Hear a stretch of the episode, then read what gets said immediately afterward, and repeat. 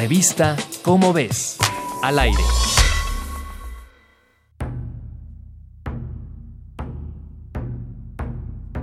En la actualidad, nuestro planeta está sufriendo una extinción masiva de especies animales.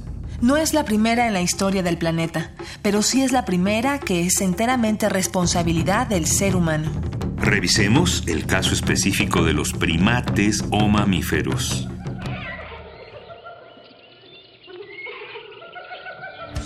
Un equipo internacional de especialistas dirigido por el investigador Alejandro Estrada del Instituto de Biología de la UNAM publicó en enero un artículo al respecto en la revista Science Advances. En él, concluyen que el 60% de las 504 especies de primates registradas están en peligro de extinción y el 75% de ellas reducen dramáticamente su población con el tiempo.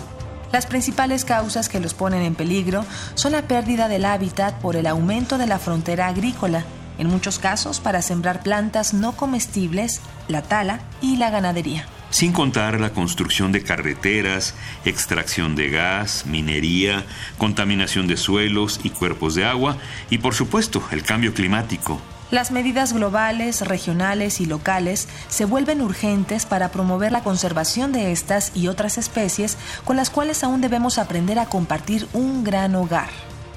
Si deseas saber más sobre los animales en extinción, consulta la revista Cómo ves, la publicación mensual de divulgación científica de la UNAM.